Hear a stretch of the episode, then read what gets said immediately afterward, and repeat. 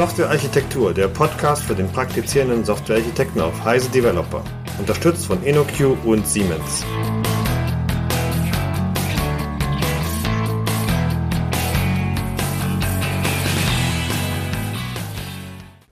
Hallo und herzlich willkommen zu einer neuen Episode des Heise Developer Podcasts. Heute mit Michael Stahl. Hallo Michael. Hallo, grüß dich Stefan. Und mir, Stefan Tilkoff, genau. Heute zum Thema IoT, Internet of Things. Die Sache, die in aller Munde ist, darf natürlich bei uns auch nicht fehlen.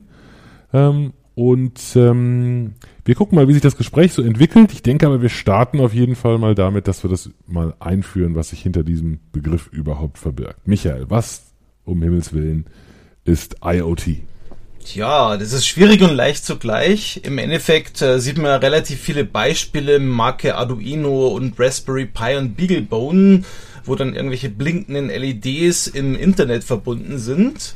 Das ist zwar recht nett, um mal sozusagen, sozusagen mit dem Ganzen zu starten, aber das ist nicht jetzt alles, was IoT bedeutet. So generell ist eigentlich die Integration von Geräten mit Sensorik und Aktorik, die also irgendwelche Sensoren haben, Temperatursensoren oder irgendwelche Aktoren wie Maschinen, Steuerungen äh, ins Internet. Und zwar normalerweise von Geräten, die vorher eben nicht im Internet waren und auf einmal jetzt im Internet sozusagen eine sozusagen Integration erfahren. Deswegen ist für mich IoT so ein bisschen das für Geräte, was die serviceorientierte Architektur für Anwendung Dienst ist. Also eine Integrationsplattform für Sensorik, Aktorik in das Internet. Hm, interessant, den, den, die SOA-Brücke habe ich bislang noch nicht gehört. Ähm, aber warum nicht? Immerhin sind es auch drei Buchstaben und auch ein massiver Hype gewesen. Insofern vielleicht passt es sehr gut zusammen. Ich nehme mal die Rolle des Advocatus Diaboli. Wir reden doch schon seit ewigen Jahren über IoT, oder nicht? Also, ist es denn jetzt ein bisschen anders als vor ein paar Jahren? Wird es jetzt auf einmal wirklich spannend? Also vor, sagen wir so, den Begriff gibt es ja schon seit den 90er Jahren und Ende der 90er kamen sie ja auch zu diesem Internet der Dinge als äh, Term. Ähm, bisher war das natürlich alles relativ müßig, äh, weil die Industrie weder noch die Geräte hatte, noch irgendwie den Bedarf hatte, irgendwo ins Inter Internet ihre Produkte zu integrieren. Und jetzt im Augenblick sehe ich ja, ich bin ja Chefarchitekt von einem strategischen IoT-Projekt bei Siemens und da kommen halt auf einmal industrielle Anwendungen mit ins Boot, äh, wie zum Beispiel eben für Verkehrsinfrastrukturen, Smart City oder eben Smart Grids zum Beispiel und verschiedenste Dinge, die vorher eben äh, überhaupt nicht denkbar waren. Und äh, du kannst wahrscheinlich auch einiges über Smart Home sagen, was ja auch eine wichtige Rolle spielt. Gerade im Mittelstand ist es ein sehr großes Thema. Genau, also auch bei uns ist es so, wir merken das an allen möglichen Stellen. Smart Home hast du schon ähm, erwähnt. Ähm, da gibt es ähm, alles mögliche an Technologien, auch Open Source Technologien. Wir sind beteiligt an so einem Projekt namens Open Hub. Jemand von uns ist beteiligt an einem Projekt namens Open Hub der Home Automation Bus auf Basis von Eclipse Smart Home. Da gibt es eine ganze Menge Zeug. Es gibt auch andere Anfragen, weil jeder, der im Moment irgendwelche Geräte hat, will diese Geräte mit, mit zusätzlicher Intelligenz ausstatten und die entsteht eben hauptsächlich dann, wenn man diese Geräte miteinander vernetzt und dabei vielleicht irgendeine Plattform, irgendeinen Backend-Dienst, eine Summe von Backend-Diensten integriert und ebenso ein hochintegriertes Gesamtsystem baut. Also ich, auch wenn ich das gerade vielleicht anders dargestellt habe, glaube ich tatsächlich auch, dass wir aus der aus dem, aus dem reinen Hype, wo es nur ein Buzzword ist, lange schon raus sind und es jetzt gerade wirklich spannend losgeht. Ich Passt ja, also unsere Episode. Ich kann mal ein Beispiel bringen. Es gibt ja in San Francisco das SF Park Projekt, wo es zum Beispiel darum geht, äh, dass man eben bei 30 Prozent aller Staus davon ausgeht, dass die durch parkende Autofahrer oder Parkplatzsuchende Autofahrer verursacht werden und dem will man begegnen, indem man einfach die Leute leichter zu den Parkplätzen bringt und indem man einfach in der Infrastruktur Sensoren einbaut, die merken, wo gibt's Parklücken und dann entsprechend Autofahrer in diese Parklücken dirigieren. Das heißt also, das hat also durchaus auch einen Hintergrund Richtung Umwelt oder Energie und gerade dort sind eben viele Anwendungen im Augenblick auch im Erarbeiten. Äh, wenn man jetzt mal die großen Firmen schaut wie Bosch oder eben äh, Siemens, General Electric oder Intel, die ganzen Hardwarehersteller, also eigentlich alle inklusive Microsoft, IBM, egal wie man äh, fragt, äh, ist irgendwo in dem Thema tätig. Und ich äh, glaube, ein prominenter Fall ist ja auch Google, die mit Nest ja eine Lösung äh, gekauft haben, womit ich zum Beispiel jetzt eben Klimasteuerung, also Heizungssteuerung machen kann und dergleichen. Also man sieht, das ist überall, sowohl im Konsumerbereich und vielleicht jetzt dann weniger sichtbar im Industrialisierungsbereich, im industriellen Bereich ein wichtiges Thema. Mhm. Ähm, auch Amazon kann man als einen Anbieter hinzufügen. Amazon hat auch mit AWS IoT eine eigene, eine eigene Plattform. Das ist das, was wir im Moment gerade ganz häufig sehen, dass, dass Unternehmen, die ähm, natürlich schon lange mittlerweile Software machen, aber typischerweise eher im Embedded-Umfeld, auf einmal den Bedarf haben, ihre äh, Geräte, was auch immer das sein mag, äh, miteinander zu vernetzen und dann eben auf der Suche sind nach einer Plattform, mit der sie das Ganze ähm, eben unterstützen können. Und da ist es halt häufig so, wenn ich bislang hauptsächlich Firmware gemacht habe, dann, dann gehört zu meiner Kernexpertise vielleicht nicht, irgendwelche hochskalierbaren Internetplattformen aufzubauen. Und da entsteht gerade so ein ganz interessanter, so eine ganz interessante Sache, weil sich auf einmal Märkte begegnen, die vorher einfach sehr, sehr stark getrennt waren. Ne? Vorher war bei so, so einem Unternehmen vielleicht die Marketingabteilung im Internet und der Rest hat irgendwelche Geräte gebaut und auf einmal wächst alles zusammen und wird zu einem, zu einem spannenden großen Ding. Schon ganz nett. Sehe ich auch so. Na, lass uns doch vielleicht ähm, noch über ein paar Beispiele durchgehen. Also wir haben schon ein paar, so ein paar Dinge gerade schon gesagt, wie Smart Home. Ähm, du hast das Thema äh, mit den Park, mit den Parkplätzen genannt. Ähm, Connected Car allgemein mhm. wäre noch was, was mir einfällt. Genau. Ähm, also Autos, die sich äh, erst mit dem Netz verbinden, um intelligente Dinge dort zu tun. Ähm, vielleicht sogar miteinander kommunizieren, wenn sie auf der Autobahn aneinander vorbeifahren. Ähm, ich weiß nicht, was fällt dir noch ein an, an spannenden Szenarien? Ja, zum Beispiel gibt's Projekte, wo man halt, äh, sag ich mal, Stationen hat für die Energiemanagement-Lösung, äh, die man so im Umfeld der größeren Städte oder Infrastrukturen hat, wo quasi IoT-Geräte überwachen. Gibt's irgendwo irgendwelche Spannungsschwankungen, um dem entgegenzusteuern, weil man ja gerade durch Solar- oder Windenergie Einspeisung, Schwankungen kriegt, die man vorher nie hatte, weil man ja gewohnt war, also eher größere Stromerzeuger am Netz zu haben. Und sowas wird im Augenblick eingesetzt oder soll eingesetzt werden, um eben diese Schwankungen zu verhindern und das Netz entsprechend äh, zu monitoren. Oder eben ein anderes Beispiel aus der Bahn, äh, wo man eben äh, die Idee hat, man hat irgendwo einen Waggon, man steigt da ein, man hat sein Handy dabei, äh, irgendein Beacon kommuniziert mit dem Handy und äh, merkt dann, wann man die, die Bahn betritt und wenn man wieder aussteigt und macht dann automatisch eine Abrechnung. Mhm. Also solche Lösungen sind jetzt schon im Gespräch und auch bei diesen Verkehrsinfrastrukturen. Also ein Beispiel, was man sich auch überlegt, angenommen, wenn ich eh schon jetzt für Parkplatzsuche oder für andere Dinge Sensoren verwende, kann ich sie natürlich auch verwenden, nehmen wir mal an, Autofahrer fährt geradeaus oder biegt rechts ab, Radfahrer will geradeaus fahren. Ich merke, da ist irgendwo eine Gefahr und warne dann den Autofahrer, dass da irgendwo ein Radfahrer noch unterwegs ist. Gerade in schwer einsehbaren Straßen ist das natürlich ein Vorteil. Und das Interessante an diesem Szenario ist für mich, da kann man nicht mehr über das Backend in der Cloud kommunizieren, sondern mhm. müssen halt die beiden wirklich direkt kommunizieren. Denn wenn ich erstmal über die Backend-Seite gehen würde, da wäre der Radfahrer inzwischen schon tot, weil ich ihn überfahren habe. Also muss ich jetzt dann direkt äh, zwischen Geräten kommunizieren. Mhm.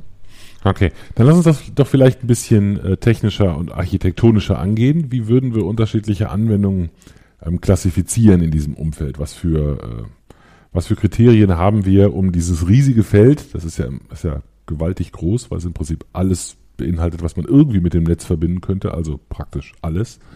Ähm, wie können wir das ein bisschen klüger klassifizieren?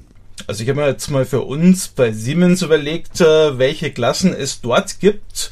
Und ich glaube, die sind eigentlich ganz allgemein nutzbar. Zum Beispiel das erste wäre so Hub-and-Spoke-Architektur.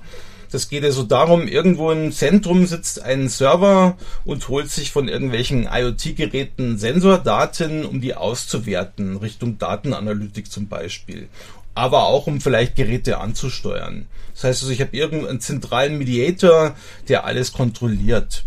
Andere Geschichte wäre zum Beispiel, dass wirklich direkt zwei Geräte miteinander kommunizieren, wie gerade in diesem Verkehrsbeispiel, der mhm. Autofahrer mit der Infrastruktur. Oder eine dritte Möglichkeit, äh, die ich so sehe, was es auch schon gibt, ist, ich schicke meinen Schwarm von Drohnen los, weil ich an irgendeinem unwegigen Gebiet meinetwegen eine Pipeline äh, überprüfen will. Und die sprechen sich miteinander ab, äh, überlegen sich dann, wie sie entsprechend die Arbeit aufteilen und machen quasi Ad-Hoc-Verbindungen. Die suchen sich gegenseitig, merken auch, wenn es zum Beispiel wenig, zu wenig Strom haben, kehren dann zurück und holen vielleicht noch andere zur Hilfe. Also das sind so Dinge, die man sich tatsächlich überlegt, wo so Ad-Hoc-Konfigurationen zustande kommen. Und auf den Geräten, wenn man jetzt zum Beispiel jetzt in einem und demselben Server verschiedene, sage ich mal, verschiedene IoT-Geräte hat, und dann gibt es auch so Geschichten wie zum Beispiel Bus, dass mehrere IoT-Geräte an demselben Bus zum Beispiel hängen und miteinander kommunizieren. Mhm. Das sind so typische Beispiele, die jetzt ich zumindest aus dem Umfeld äh, kenne. Mhm. Und natürlich kann man sich wie bei all diesen Topologiediskussionen beliebige Kombinationen vorstellen. Ne? Genau. Das, das Auto wäre ein schönes Beispiel, wo äh, schon sehr, sehr lange eine Busarchitektur drin ist, wo ganz viele Geräte miteinander kommunizieren, getrennt von anderen Dingen, wie vielleicht der Unterhaltungselektronik im Auto, die äh, vielleicht aus dem Internet irgendeinen Streaming-Audio-Service ähm, äh, unterhält äh, oder, oder, oder nutzt. Ähm, da wird man diese Dinge entsprechend vielleicht an irgendeiner Stelle mit einem hoffentlich ordentlich abgesicherten Übergang verbinden, aber das ist, glaube ich, ein wiederkehrendes Muster, dass man so verschiedene Stufen, verschiedene ähm, ähm, ja, Schichten passt nicht, eher verschiedene Stufen hat, in denen unterschiedliche Topologien auftauchen. Genau. Okay. Ähm, können wir die ähm, Geräte noch klassifizieren? Also kann, lohnt sich das überhaupt noch? Also haben wir noch sehr, sehr viele Geräte, die sehr, sehr ähm, rudimentär ausgestattet sind? Oder gehen wir heute einfach davon aus, dass alles einen vernünftigen TCP-IP-Stack hat und dass überall ein HTTP-Server drauf läuft und äh, was ist so eine typische, was ist eine typische Erwartungshaltung da? Also wir selber jetzt bei Siemens äh, haben ja das gleiche Problem, wenn wir vielleicht auch nicht alle Probleme haben, die jetzt andere haben. Also im mittelständischen Bereich oder zu Hause schaut es vielleicht anders aus, aber wir haben für uns zum Beispiel identifiziert, es gibt sicher die Kleinstgeräte, ich sage zum Beispiel sowas vom Typ Raspberry Pi Zero, es, mhm. die quasi, sage ich mal, selber vielleicht gar nicht im Internet hängen, sondern über einen Gateway im Internet sind. Und es kann hochgehen bis zum Beispiel zu Computertomographen. Das sind also wirklich fette Embedded-Systeme mit, sage ich mal, ziemlich hoher Performance, äh, die man vielleicht für Wartungsszenarien quasi anbinden will. Das heißt also, man hat hier wirklich äh, eine ganze Reihe von verschiedenen Geräteklassen. Das Problem natürlich ist, die sind ja meistens heterogen.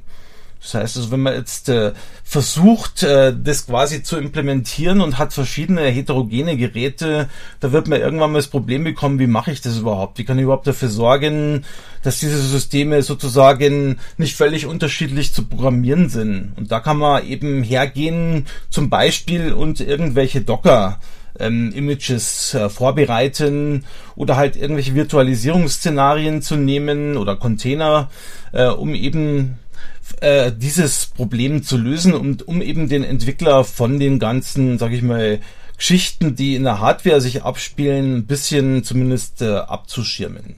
Das wäre mhm. so ein Punkt. Also wir, wir haben persönlich äh, verwenden zum Beispiel jetzt Embedded Linux äh, als Basis für unsere Geräte. Das heißt, wir haben mhm. überall Embedded Linux drin. Wir haben aber auch vorgesehen, dass man zum Beispiel irgendwelche anderen Geräte, die eben nicht nach diesem Schema sozusagen äh, ausgerichtet sind, dass man die eben über, in, über Konnektoren integrieren kann. Mhm. Das ähm, Eclipse Smart Home bzw. das Open Hub setzt eine, eine JVM voraus, ist JVM voraus und ist OSGI basiert. Das heißt, auch da brauche ich irgendeine Ablaufumgebung, die halt schon ein bisschen höherwertiger ist, aber sie folgt auch genau diesem Muster, das du gerade genannt hast. Das ist eben das Gateway, das das braucht. Und das wiederum kann dann über andere Protokolle ähm, mit, mit, äh, mit Sensoren, Aktoren, mit anderen Geräten sprechen, die vielleicht dann über irgendein drahtloses Protokoll angebunden werden und irgendeine wie auch immer geartete Embedded-Lösung eingebaut haben. Ich meine, zum Beispiel bei so Heimlösungen wie zum Beispiel Philips Hue oder Osram Lightify hast du mhm. ja genau das, genau, dass du irgendeine genau. Bridge hast, die ist im WLAN oder im Internet angebunden, aber die lokale Kommunikation erfolgt eben zwischen dieser Bridge und den Leuchten. Also mhm. über zum Beispiel eben Zigbee oder andere Standards. Mhm.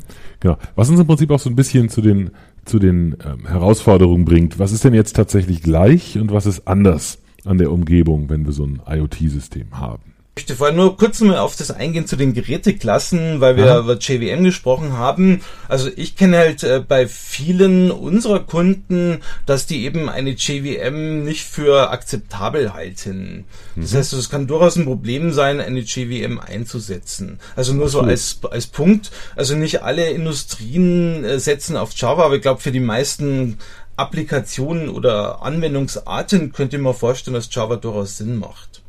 Das ist, glaube ich, ein, ein ganz, äh, auch wieder ein ganz klassischer Clash der Kulturen. Ne? Wenn ich in so ein typisches Industrieunternehmen reingehe, wird eben da sehr, sehr viel C und C++ ja, genau. ähm, äh, gemacht. Und das ist erstmal die naheliegende, naheliegende Idee. Wenn äh, Leute aus dem Enterprise-Umfeld kommen und da vielleicht Java oder C-Sharp.net gemacht haben, äh, haben die halt andere Erwartungen an die Umgebung und das, das ist weder das eine schlecht noch das andere automatisch gut. Dann muss man halt abwägen, was genau in dem Szenario passt. Genau, man kann sich ja überlegen, ist vielleicht jetzt auf dem Mikroprozessorboard, wenn man einen verwendet, äh, ist da ist wahrscheinlich jetzt weniger Java drauf, aber jetzt äh, im Gateway oder an anderer Stelle dann schon. Mhm.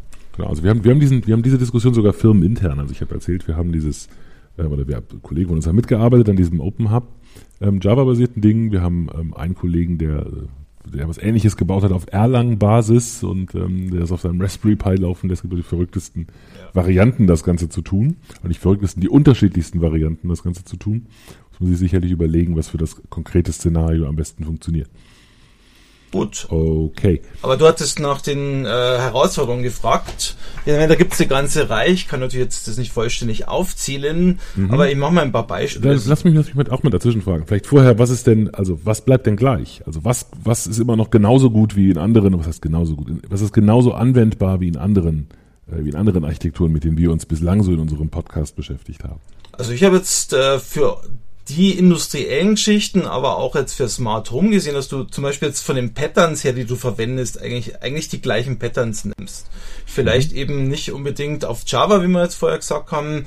Also das bleibt relativ gleich. Und was auch gleich bleibt, ist, dass du versuchst halt über ein Restkommunikation äh, sozusagen zu arbeiten. Und weil du eben ja das Ganze ins Internet integrieren musst, brauchst du ja entsprechend auch ein Internetprotokoll. Und da ist eben restvoll äh, Kommunikation etwas, was eigentlich sowohl in den Geräten als auch, sage ich mal, in, in den Backends äh, drin ist und was eigentlich im Prinzip dasselbe ist, was man ja heute bei äh, Anwendungen fürs Web schon hat. Also diese, sage ich mal, mhm. restvoll Kommunikation äh, ist genauso nutzbar für Geräte wie für eben Services oder für Anwendungen. Mhm. Schön, dass du das sagst. Finde ich gut. Also das ist zum Beispiel was gleich ist. Ich meine, auch, dass man eben äh, Container in irgendeiner Form verwendet, äh, die vielleicht aber jetzt, sage ich mal, ähm, ein bisschen andere Eigenschaften haben müssen, weil das eben ja teilweise Kleinstgeräte sind, wo man jetzt nicht mehr alles unterbringt. Das ist, glaube ich, auch klar. Ähm, mhm. ein Punkt, der jetzt vielleicht nicht gleich ist, aber doch wieder gleich ist, wenn man, wenn man jetzt irgendwo eine größere Firma hat und da sind ja verschiedene PCs oder Rechner angeschlossen, dann muss man die ja irgendwo verwalten. Also man braucht mhm. irgendwo auch bei den, das äh, überlegen sich die wenigsten, also wenn ich so eine IoT-Anwendung habe, wo man zum Beispiel in Japan gibt's Fabriken mit zwei Millionen Knoten, also wo zwei Millionen IoT-Geräte quasi drin vorkommen, die kann ich nicht mehr eben so updaten. Also kann ich nicht jetzt zu jedem Einzelnen hingehen und ein Update machen. Ich baue also irgendwie ein Konzept, wie ich erstens mal Geräte ins System bringe, verwalte, ähm, wie ich zum Beispiel auch jetzt Firmware-Updates mache oder wenn jetzt zum Beispiel verschiedene Funktionalitäten drauflaufen, wie ich neue Funktionalitäten raufbringe oder existierende update. Also ich muss mal viel Gedanken auch über das Management von diesen Geräten machen. Und das ist ja auch bei größeren Rechnernetzen genau dasselbe Problem. Mhm. Genau, wobei das bislang bei den, bei den wirklich großen Rechnernetzen, da hat es eben bislang wirklich nur die großen erwischt. Ne? Die, die, da sind, ganz viele Unternehmen einfach damit ausgekommen, einfach eine kleine Umgebung aufzubauen im Serverumfeld und die hat immer noch gereicht. Ähm, bei den Geräten ist es sehr viel schneller vorbei. Also die Probleme, die man, die man ansonsten vielleicht erst relativ spät bekommt im Rahmen der Skalierbarkeitsdiskussion, hat man bei IoT-Szenarien häufig schon sehr viel früher, weil es einfach so viel dynamischer ist. Genau. ich meine, was vielleicht dann auch noch in dem Zusammenhang mit eine Rolle spielt, ist, jetzt nehmen wir mal an, ich habe irgendwo ein IoT-Gerät im industriellen Umfeld oder in einem kommerziellen Umfeld, äh, je nachdem. Und äh, woher weiß ich denn als Backend-Service, der zum Beispiel jetzt irgendwelche Firmware-Updates macht oder irgendwelche Dienste dem Gerät bereitstellt, dass dieses Gerät wirklich ein Originalgerät ist? Und woher weiß das Gerät, dass es mit dem echten Backend zu tun hat und nicht mit irgendeinem Fake-Backend? Das heißt also, auf einmal öffne ich ja die Systeme übers Internet, äh, was vorher nicht der Fall war. Und wir haben ja gesehen, was bei Stuxnet schon für Probleme entstanden sind, was ja eben nicht übers Internet kurz mal äh, zugreifbar ist. Normalerweise aber wenns Internet ins Spiel kommt, dann hast du auf einmal Security-Problematiken, die du lösen musst, wo eben Authentisierung, Autorisierung, auch Nachweisbarkeit, Accountability und solche Themen auf einmal eine Rolle spielen.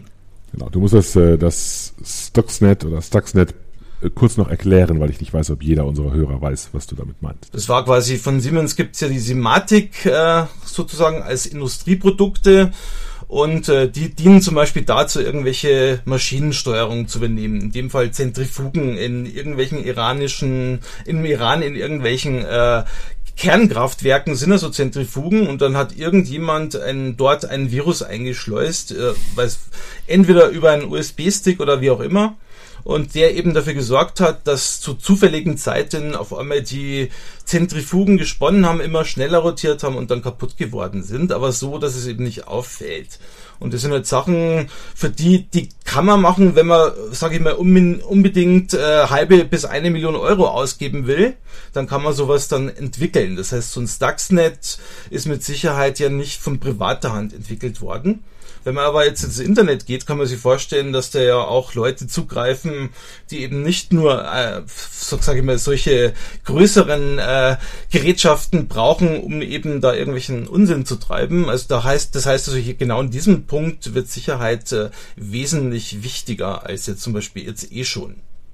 Genau, also bei Stuxnet war das ja, also man weiß es natürlich nicht genau, aber offensichtlich ja eine staatlich gesteuerte ähm, Attacke. Das ist, glaube ich, der, der Punkt, den du gerade machen willst. Ich sage es nochmal in meinen Worten.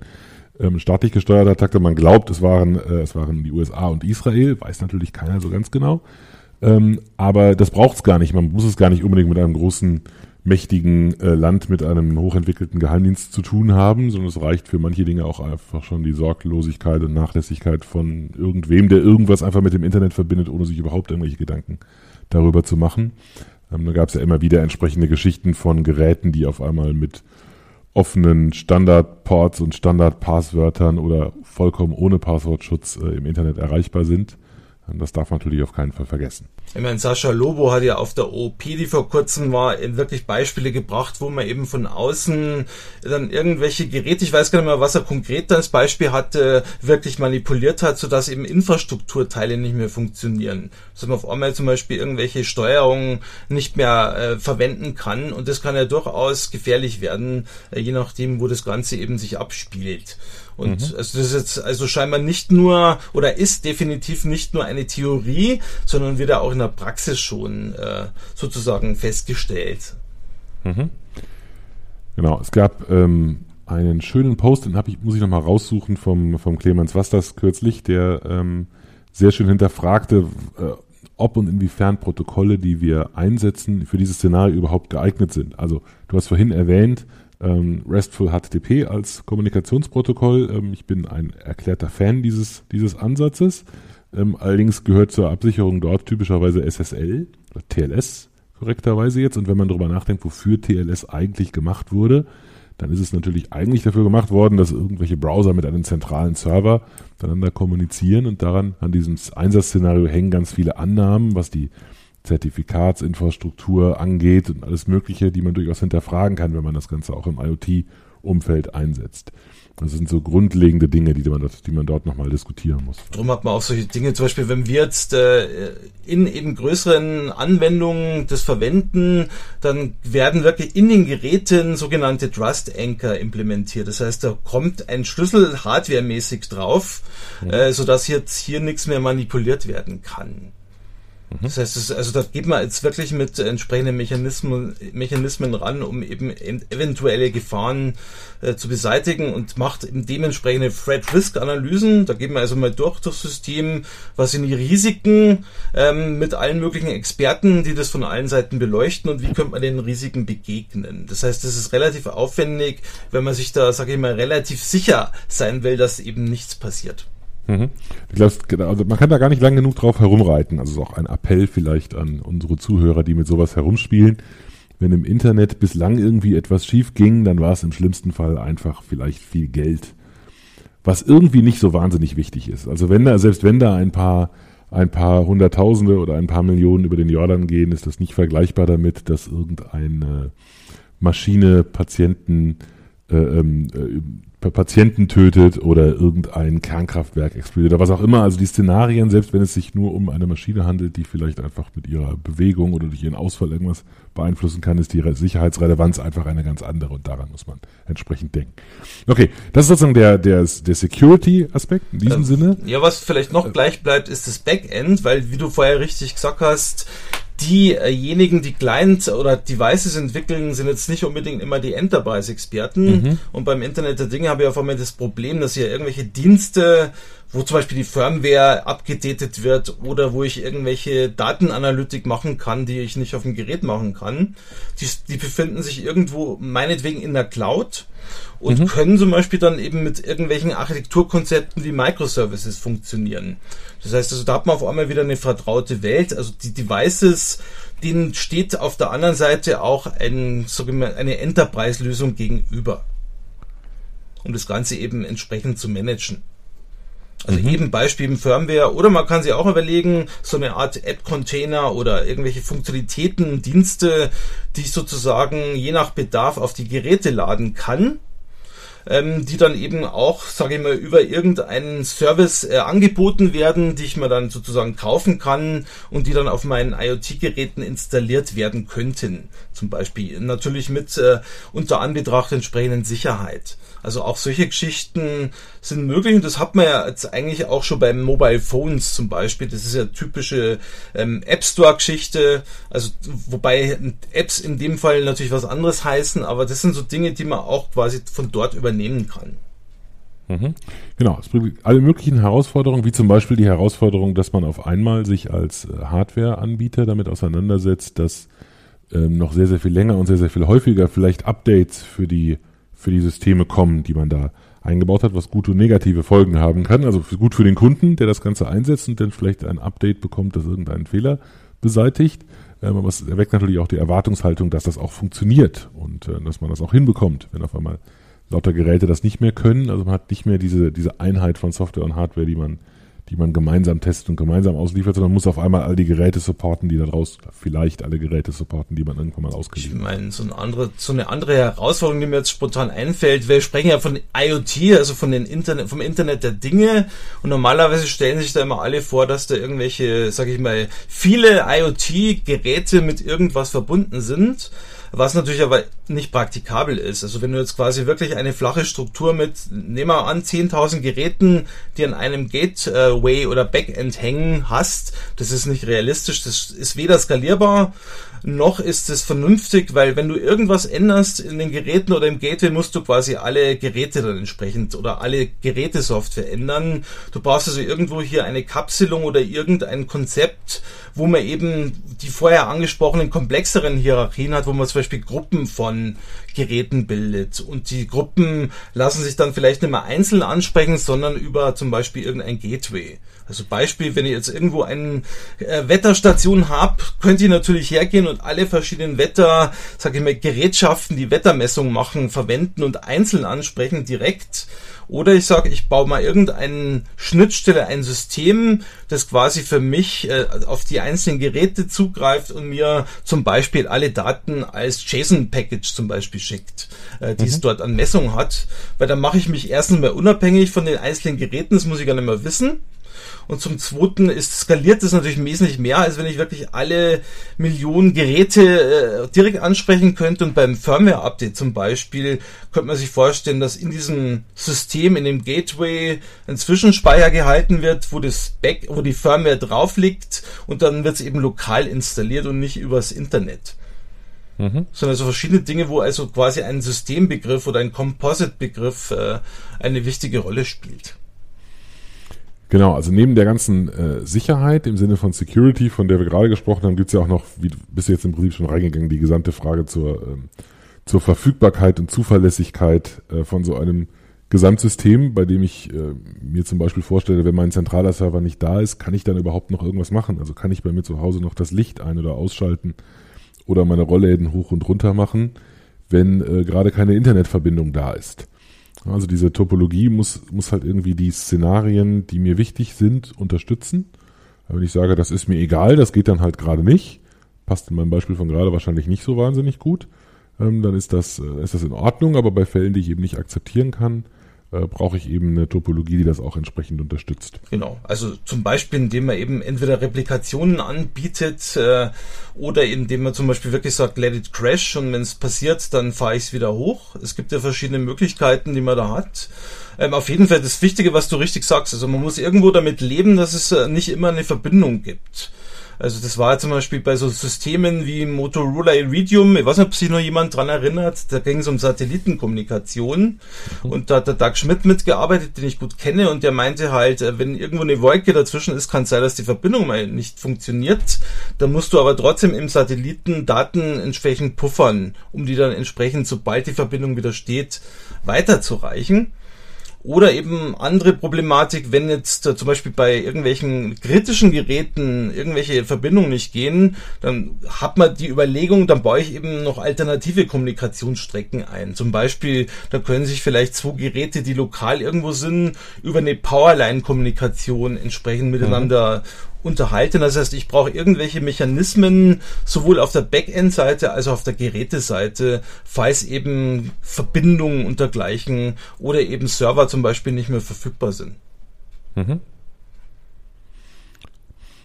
Okay. Was haben wir noch, wenn wir über Herausforderungen nachdenken? Was ich eine spannende Herausforderung finde, ist ähm, das ganze Thema ähm, äh, Monitoring bzw. der Umgang mit den gewaltigen Datenmengen, die dazu durch die Gegend fließen. Also da kommen irgendwie von äh, allerlei Sensoren Unmengen von Daten und ich muss irgendwie äh, erkennen können, ob ich gerade, äh, was für eine Art, mir diese, was, was mir diese Information gerade sagen möchte, ob ich gerade irgendwo einen Ausfall habe, ob irgendwo ein erwartetes oder unerwartetes Szenario entsteht und ich muss das alles natürlich möglichst in irgendeiner Echtzeitlösung machen können und dabei die Laufzeiten berücksichtigen, die da drin sind. Also ja. äh, eben überlegen, ob ich überhaupt noch schnell genug reagieren kann. Auch das kann wiederum meine Topologie beeinflussen? Wo kann ich etwas entscheiden? Kann ich warten, bis die Information bei der zentralen Stelle irgendwo angekommen ist und dort die Entscheidung zu treffen, wo es vielleicht am einfachsten ist, weil ich alle Informationen habe? Oder muss ich das schon näher an dem an dem Gerät machen, von dem die Informationen kommen und dass die Kontrollinformationen wiederum brauchen. Ja, da gibt's ein gutes Beispiel. Jetzt sehen wir mal an, du würdest jetzt über IoT oder anderen Mechanismen äh, irgendwelche Verkehrssteuerung machen. Du sammelst also Informationen, äh, wo irgendwelche Staus sind, wie viele Autos wo unterwegs sind, damit du eben aus diesen Daten zum Beispiel jetzt äh, relativ realtime-mäßig die Ampelschaltung verändern kannst. Um zum Beispiel eben äh, schnellere Durchlaufzeiten oder bessere Umweltbedingungen zum Beispiel zu garantieren. Und dann merkst auch schon, du kannst natürlich jetzt für eine Großstadt, wie nehmen wir mal an New York, äh, kannst jetzt nicht quasi alle Daten gleichzeitig auswerten, sondern du wirst ja irgendwo, sage ich mal, lokale Daten vorhalten und daraus optimieren. Und selbst wenn jetzt das System nicht verfügbar ist, äh, das Backend, das quasi alle Informationen bekommt, kannst immer noch lokal aussteuern. Mhm und kannst dich quasi mit anderen Kreuzungen zum Beispiel äh, entsprechend absprechen, wie du die Ampelschaltung dann entsprechend machst. Oder eben, wenn jetzt irgendein Krankenwagen ankommt oder wie es in äh, vielen Städten auch in Deutschland ist, wenn jetzt die Straßenbahn kommt, ist wahrscheinlich vielen schon aufgefallen, die hat immer grundsätzlich grün. Oder es wird erst dann rot, wenn die erstmal über die Straße drüber ist. Das heißt, hier gibt's auch schon, sage ich mal, Mechanismen, wie man eben gewissen Verkehrssystemen oder äh, Verkehrsmitteln einen Vorzug geben kann. Mhm. Und das ist quasi etwas, was natürlich mit äh, Internet der Dinge natürlich noch wesentlich mehr Umfang bekommt. Also es, ähm, IBM hat ja irgendwo vor, mehrere Radioteleskope miteinander zu verbinden. Das soll dann so in zehn Jahren, glaube ich, äh, dann quasi funktionieren und würde dann pro Tag so viel Daten äh, erzeugen wie heute das gesamte Internet pro Tag. Das heißt, es sind schon gewaltige Daten, mit denen man entsprechend dann über Big Data Lösungen oder Datenanalytik äh, effektiv irgendwie versuchen muss, dass man das Ganze eben möglichst schnell verarbeiten kann und damit es eben nicht zu irgendwelchen, sage ich mal, Wartebedingungen kommt. Mhm. Hm, ein weiterer Punkt, den du noch erwähnt hast, als wir uns vorbereitet haben, war das Thema Batterielaufzeiten. Ähm, Kannst du dazu noch ein bisschen was sagen? Wie sehr beeinflusst uns das bei dem Design unserer Systeme? Also wenn man zum Beispiel Batterielaufzeiten nimmt, äh, kennt man ja schon vom Mobile Phone, also vom Handy. Äh, was man hier macht, ist eben äh, nicht dauernd zu laufen, sondern wenn man merkt, im Augenblick ist zum Beispiel nichts los, ich kriege keine Anfragen, dann schalte ich mich nach einer Zeit runter Sobald aber dann wieder neue Anfragen kommen, dann gibt es irgendwo zum Beispiel sowas wie das Activator Pattern, das wartet quasi drauf, ob jetzt von außen irgendwelche Kommandos kommen und startet dann automatisch entsprechend das System wieder. Äh, vielleicht aber auch nur die Teile, die wirklich benötigt werden. Das heißt, ich, ich mache jetzt quasi wirklich nur Energieverbrauch on demand und versuche das Ganze eben dadurch zu optimieren und natürlich auch, indem ich ein Pi Zero zum Beispiel nehme und eben nicht so richtig durchtakte, sondern nur so, dass er von mir ein halbes Watt äh, Verbrauch hat, sind auch so Mechanismen. Da wird das System natürlich langsamer, aber vielleicht ist mir wichtiger, dass das möglichst lange hält, äh, als dass das zum Beispiel möglichst schnell reagiert. Da muss man halt mhm. dann entsprechend abwägen zwischen Performance und äh, Batterielaufzeit zum Beispiel. Mhm. Ja, lass uns doch vielleicht auf die Technik noch ein bisschen eingehen. Also was ändert sich denn oder was wird auf einmal relevant für den für den äh, klassischen Enterprise-Entwickler, die klassische Enterprise-Entwicklerin von Welt, äh, wenn man sich auf einmal mit dem Thema IoT beschäftigen muss? Als erstes natürlich, man kommt auf einmal mit irgendwelchen Embedded Hardware Sachen in Berührung, äh, die, mit denen man vielleicht vorher nicht mehr, nicht so viel Kontakt hatte. Und wie du vorher erwähnt hast, das sind ja meistens eben Systeme, wo C, C++ und dergleichen normalerweise eine Rolle gespielt haben. Heute werden aber diese Embedded-Systeme, vor allem die Mikroprozessor, äh, oder die Microcontroller, die man heute kennt von Intel oder ARM, die werden immer mehr Linux-basiert und können auch, sage ich mal, äh, Sprachen wie Python oder Java oder andere Sprachen unterstützen. Ähm, und das heißt also, ich kommen schon leichter in das Ganze rein als vor zehn Jahren. Also vor zehn Jahren wäre es quasi ein Unding gewesen, als Enterprise-Entwickler sich mit diesen Themen zu beschäftigen. Heute kaufe ich mir für fünf Euro ein Pi Zero, wenn es ihn denn geben würde, äh, und äh, kann ihn quasi dann über USB an meinem Rechner anschließen. Klar, ich brauche irgendwo eine Internetverbindung und kann quasi auf die Art und Weise mit Python zum Beispiel oder mit Java dann irgendwelche IoT-Anwendungen programmieren, Sensoren ansteuern ansteuern oder Aktoren ansteuern. Das heißt, es ist heute relativ gut zu haben, weil man eben die entsprechende Hardware hat, die man eben vor zehn Jahren zum Beispiel hätte man das nicht machen können, weil die Hardware allein schon nicht so leistungsfähig gewesen wäre. Heutzutage kann man sich leisten, auf einmal dann auch andere Dinge als C oder C++ herzunehmen. Mhm. Und das Schöne ist auch, ich glaube, 100% von dem, was man dafür braucht, zumindest für alle Dinge, die mir so bekannt sind, ist auch Open Source und integriert mit dem ganzen Zeug, was wir sonst irgendwo haben. Also wenn man, äh, wenn man ein bisschen Spieltrieb hat, kommt man da mit einem gängigen System eigentlich sehr schnell dran, ohne dass man irgendwas Proprietäres oder Kommerzielles dazu packen muss. Ich glaube, das Open Hub äh, von einem Kollegen ist ja auch äh, Open Source, soweit ich ja. weiß. Und ja. heute komme ich mit Open Source relativ weit. Also wenn man jetzt mal Docker anschaut, äh, Embedded Linux oder Linux-Systeme, also ich, oder auch Java teilweise und, und Sprachen sind ja teilweise auch schon in Open Source Versionen erhältlich. Das heißt, heute kann ich eigentlich fast durchgehend mit äh, Open Source arbeiten ähm, muss halt dann als, wenn ich jetzt das wirklich kommerziell mache, darauf achten, dass die Open Source Produkte wirklich keine Fallen eingebaut haben, wie zum Beispiel irgendwelche Rechtsverletzungen oder Patentverletzungen. Ähm, dafür muss ich nur relativ viel Aufwand treiben, aber das brauche ich nur, wenn ich jetzt wirklich im kommerziellen Bereich tätig bin. Aber ansonsten ist im Prinzip heute vieles mit einer, sage ich mal, möglich, was früher eben eher so im Enterprise möglich gewesen wäre, mit vernünftigen IDEs. Äh, zum Beispiel die mhm. Arduino-Welt hat ja diese, äh, sage ich mal, Processing-Plattform IDE. Ich kann aber genauso gut äh, Plugins für Visual Studio oder für Eclipse oder für alle anderen äh, IDEs verwenden. Und das gilt genauso für Beaglebone und für andere Tools. Also gerade Intel ist da relativ aktiv. Das heißt also, ich habe eben die Problem, ich habe eben den Vorteil, dass ich heute eben mit einer vollen IDE drauf arbeite und nicht mehr wie früher rein Command-Line getrieben und eben dann auch die entsprechenden Testmöglichkeiten habe und entsprechend auch leicht und schnell äh, Sachen mal ausprobieren kann, was ich eben früher nicht konnte. Mhm. Wo wir bei Technologien sind, was unterscheidet sich noch? Ähm, ein Stichwort, das wir noch drin haben, sind alternative Protokolle. Wir haben bislang von HTTP ähm, gesprochen. Ja. Ähm, TCP/IP, HTTP als einer Variante. Ähm, magst du noch was zu Alternativen sagen? Also Coop äh, ist so ein Thema, das dann immer wieder auftritt. Also wenn einer sich da durchliest, dann wird er mit Sicherheit auf so Themen wie Coop stoßen. Das steht für Constrained Application Protocol. Das ist im Prinzip ein REST-Ableger. Äh, der eben sich auf Sozusagen ein HTTP-Ableger, würde ich sagen. Beziehungsweise HTTP-Ableger, also mhm. ist quasi ähnlich wie REST äh, entsprechend HTTP-Ableger. Äh, achtet aber natürlich drauf, dass er möglichst äh, wenig, äh, sage ich mal, Overhead bei der Kommunikation hat. Und, das, mhm. und dann gibt es. Kennst, Entschuldigung, darf ich dazwischen fragen? Kenn, hast du es schon mal benutzt? Kennst du jemanden, der Koop schon mal eingesetzt Wir benutzen es tatsächlich in unseren Produkten, also in, in mhm. denen, zumindest jetzt in den Piloten, die wir bauen. Und da war die Überlegung bei euch, dass es euch äh, sinnvoll erscheint im Gegensatz zu HTTP, weil es ressourcenschonender ist. Ja, und vor allem, wenn man jetzt mal schaut, wir hatten ja Intel mit Intel und ARM gesprochen und anderen Herstellern, die sind eigentlich alle auf diesem Coop-Trip. Mhm. Also da okay. hört man zwei Wörter immer, das ist MQTT und das ist Coop. Also ja, MQTT wäre das nächste gewesen. Ne? Das hätte ich, das hätte ich schon eher erwartet, dass ich genau. das häufig begegne. Also MQTT äh, kannst ja du erklären. Also da weiß ich nicht mal jetzt, wie, wie die Abkürzung eigentlich, wofür die steht. Außer, dass es eine message-orientierte Mittelwehr ist.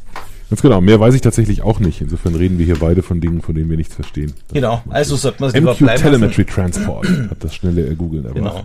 Also genau. ist auf jeden Fall leichtgewichtige Messaging, habe ich aber noch nicht damit gearbeitet, also bin ich dann sozusagen unbeleckt und kann darüber nichts sagen. Hm.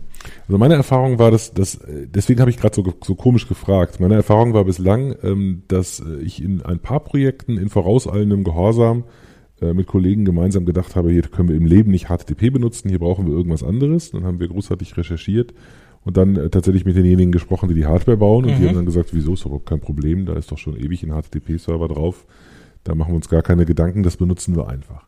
Also es ist natürlich so, dass HTTP kein ähm, besonders ressourcen, ressourcenschonendes Protokoll ist, ähm, verbindungsorientiert und kleinen Server und nicht Messaging-orientiert, überhaupt gar keine Frage, unterstützt Push nicht gut und ist nicht gut für, den, für, für das mobile Umfeld.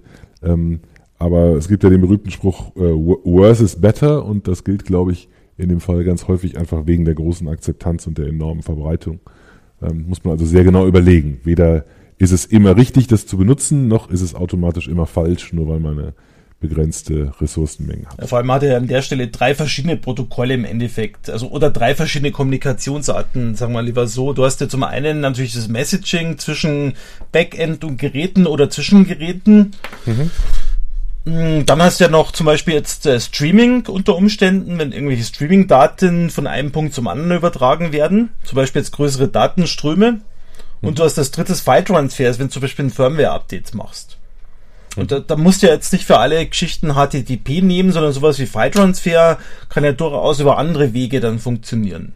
Wobei ich sagen würde, dass ausreichend File-Transfer ja nun gerade ein Ja, kann man natürlich auch nehmen, ist jetzt ein blödes Beispiel, aber Streaming zum Beispiel könnte man sich überlegen, wenn jetzt Echt, mhm. Echtzeit-Streaming, ich habe irgendwo eine Gebäudetechnik-Installation mit irgendwelchen Videoüberwachungen, möchte möglichst in Echtzeit sehen, was da gerade passiert, ähm, dann wird man wahrscheinlich auch jetzt sich irgendwas überlegen, was jetzt nicht unbedingt immer HTTP sein müsste. Mhm.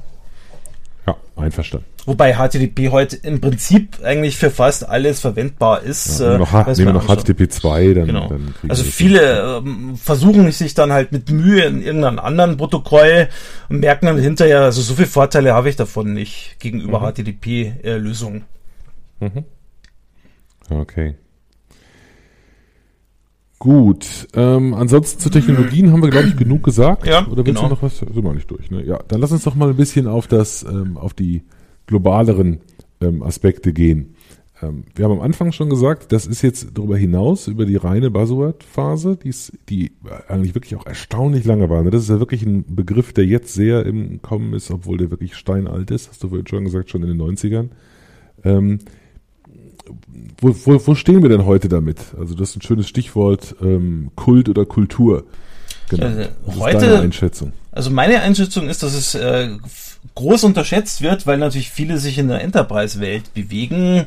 Also wenn man aber jetzt mal wirklich schaut, es gibt ja diesen Begriff Digitalisierung. Mhm. Das heißt, in der Industrie, Industrie 4.0 zum Beispiel, sollen auf einmal irgendwelche Roboter oder irgendwelche CNC-Fräsen und dergleichen, sollen auf einmal irgendwelche, sag ich mal, sich absprechen, übers, sozusagen auch übers Netz äh, kontrolliert werden können, sich auf irgendwelche unterschiedlichen Produkte, äh, äh Produkt Herstellungsprozesse dann auf einmal on demand quasi umstellen können. Ähm, das heißt also, gerade von diesem Thema Digitalisierung wird äh, von IoT viel erwartet.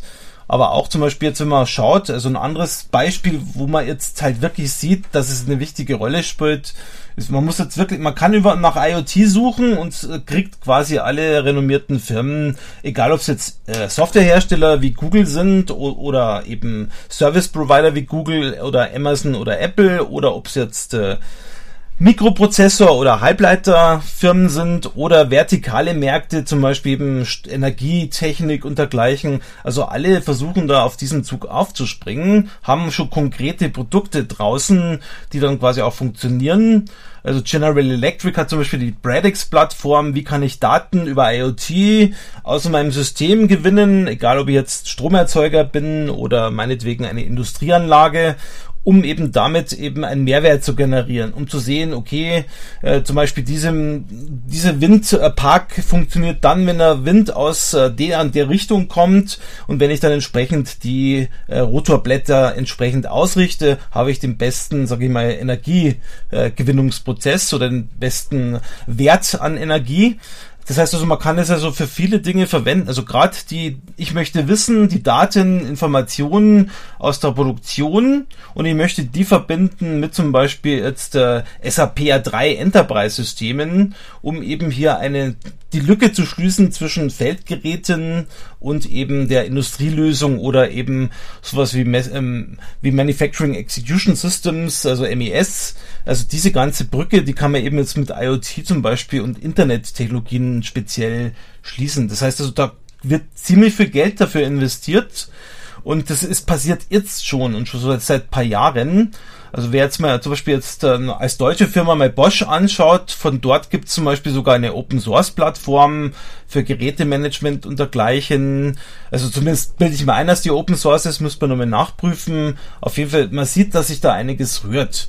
Und es geht nicht nur um irgendwelche Lämpchen, die man jetzt irgendwo über eine Philips oder eine Osram oder über eine GE-Installation ansteuert, sondern es geht wirklich um industrielle Anwendungen im Mittelstand. Äh, ich habe jetzt mal eine IoT-Studie gesehen, wo es eben darum, wo auch jetzt zum Beispiel Enterprise-Firmen äh, irgendwelche Daten äh, von Kunden oder von Interaktionen von Kunden mit Geräten, also man kann sich da viel überlegen, wo man jetzt nutzbringend IoT gewinnt, wobei man allerdings aufpassen muss, das kann auch, sage ich mal, aus Sicherheits- und äh, sozialen Umfeld muss man aufpassen, dass einem dann nicht jetzt irgendwann das über zusammenfliegt. Äh, wie der Sascha Lobe ja auch schon, ich habe mich mit dem unterhalten, da hat er ja recht. Äh, also man muss jetzt wirklich darauf achten, mit den Dingen kann man sehr viel positive Dinge machen, aber man muss sich mal vorstellen, dass jetzt von jedem Haus ähm, alle Geräte irgendwo im Internet verbunden sind und theoretisch mir irgendjemand äh, alle Daten abrufen kann, wann ich äh, welches Licht habe, wann ich Fernseh schaue und dergleichen. Ähm, da kann man sich vorstellen, das kann durchaus auch äh, negative Konsequenzen haben. Also es ist heute insofern äh, Kultur und es wird auch schon, die, weil man eben auch schon viel von den Gefahren spricht, die jetzt quasi jetzt schon erkannt werden, die man hat. Und auf der anderen Seite ist noch ein bisschen ein Kult, also was ich halt liebe ist, äh, ich bin ja mit EDV und IT groß geworden seit den 70er Jahren.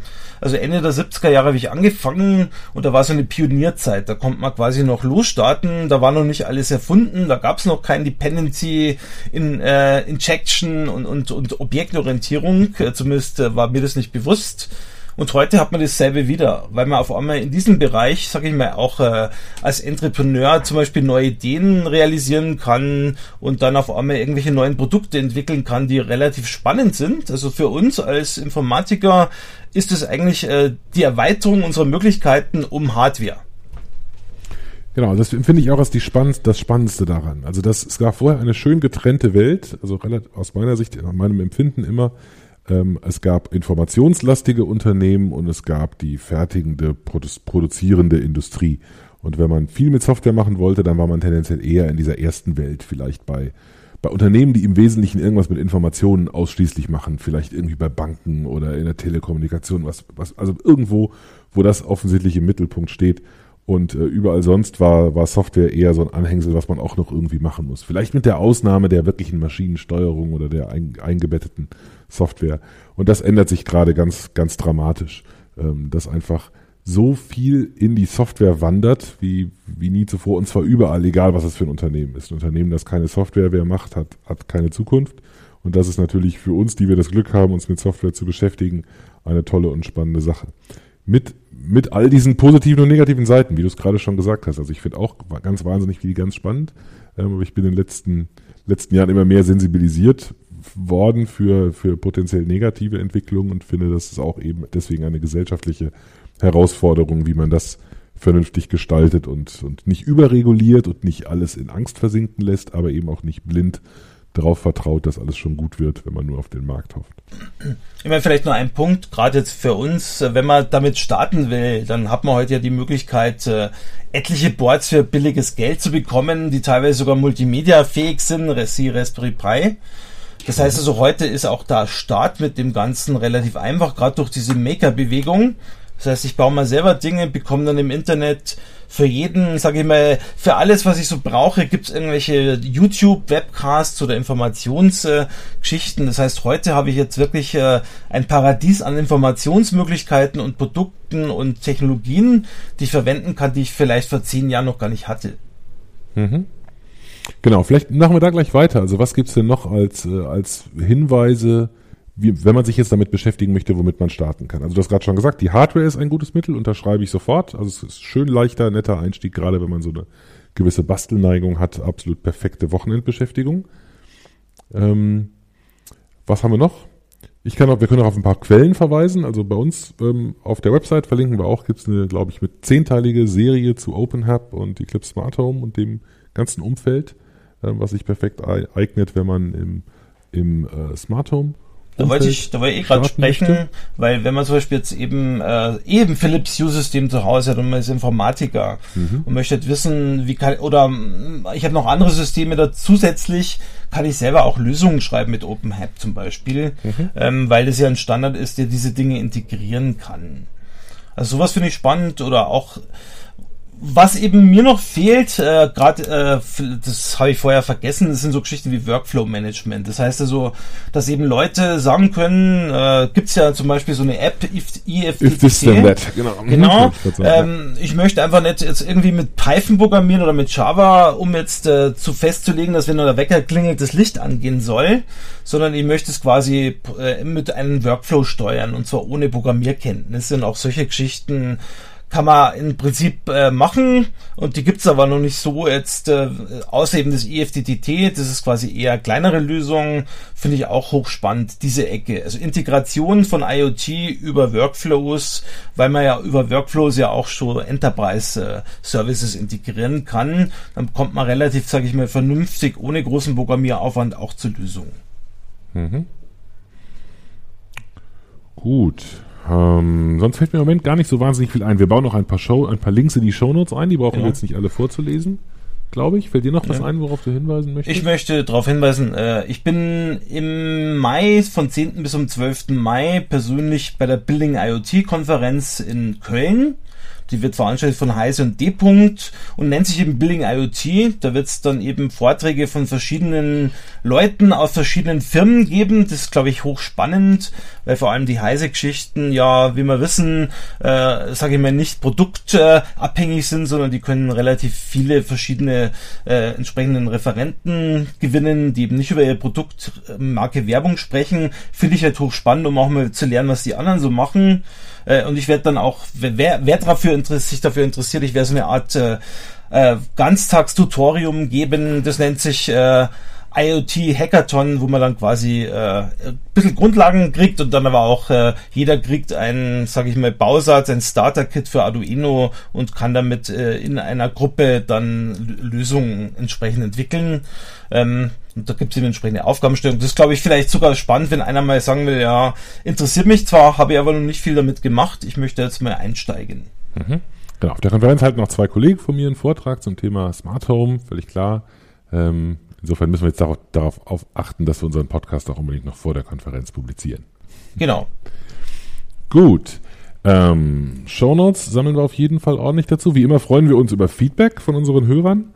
Ähm, entweder über, äh, über einen ähm, über, was haben wir eigentlich für Möglichkeiten für Feedback, Michael? Sag mal, wir haben, wie heißt denn die Mailadresse? Softwarearchitektur at heise.de heißt sie, glaube genau, ich. Und genau. Man kann uns, glaube ich, auch unter dem, unter der Homepage unter äh, heise.de slash developer slash podcast ähm, einen Kommentar hinterlassen oder uns sogar ähm, ein MP3 per Telefon eine Audionachricht per Telefon hinterlassen, die wir dann in einer unserer nächsten Episoden einbauen können. Übrigens, äh, würde mich auch interessieren, vielleicht für den Hörern, äh, Gibt es schon Leute, die jetzt unterwegs sind in spannenden Projekten Richtung IoT? Wenn ja, wenn man darüber reden darf, was sind es für Projekte? Ähm, ich glaube, das ist spannend, äh, jetzt erstmal festzustellen, was kann man alles damit machen. Also habe ich jetzt mit Sicherheit äh, in meinem Kopf auch nur ein, die Spitze des Eisbergs. Äh, ich finde halt hochspannend, was man damit alles machen kann, weil es gibt wirklich faszinierende Ideen und ich äh, glaube, unsere Hörer gerade in dem Umfeld sind ja da tätig. Also da würde ich mich freuen, wenn man da auch mal so ein paar Hinweise kriegt, was es denn da schon alles gibt. Ja, hervorragende Idee. Okay, Michael, damit sind wir am Ende, glaube ich. Ich finde auch, jetzt haben wir, glaube ich, genügend lang über IoT gesprochen Alles und klar. war aber total schön, dass wir uns Gut. wieder mal in einer Episode sozusagen miteinander unterhalten haben. Alles klar. Dann vielen Dank an unsere Hörer fürs Zuhören. Mir hat es auch Spaß gemacht. Danke, Michael, und bis zum nächsten Mal. Bis zum nächsten Mal. Ciao. Ciao. Vielen Dank für das Herunterladen und Anhören des Software Architektur Podcasts. Er wird produziert von Michael Stahl, Stefan Tilkoff und Christian Weyer und ist gehostet auf dem Heise Developer Channel unter heise.de slash developer slash podcast. Die Betreiber freuen sich über jegliches Feedback sei es als Kommentar auf der Webseite, via E-Mail oder als MP3 aufgenommenes Audiofile bzw. als Anruf auf der dafür vorhandenen Voicebox.